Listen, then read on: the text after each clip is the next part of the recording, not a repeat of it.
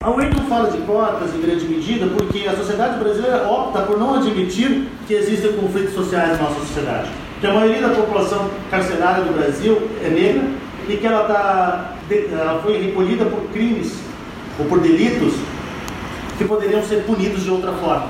Boa parte da população carcerária feminina está detida porque o marido, o companheiro, era traficante, não necessariamente ela. Qualquer bom advogado, se disponível fosse, poderia converter essa pena em outro tipo de pena que não encarceramento.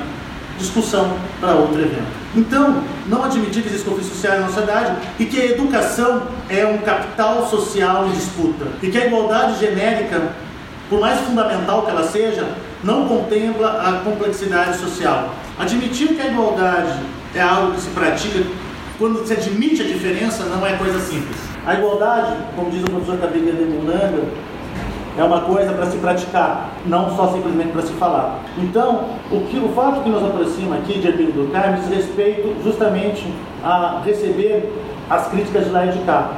Porque quando a gente fala de políticas raciais, de por que, que a OEM não fala delas, é justamente porque ao falar delas, tem que assumir o quê? Qual é o papel, qual é o lugar da universidade na sociedade brasileira e se estamos interessados e interessadas em mudar este papel, sair de uma certa zona de conforto e enfrentar isso.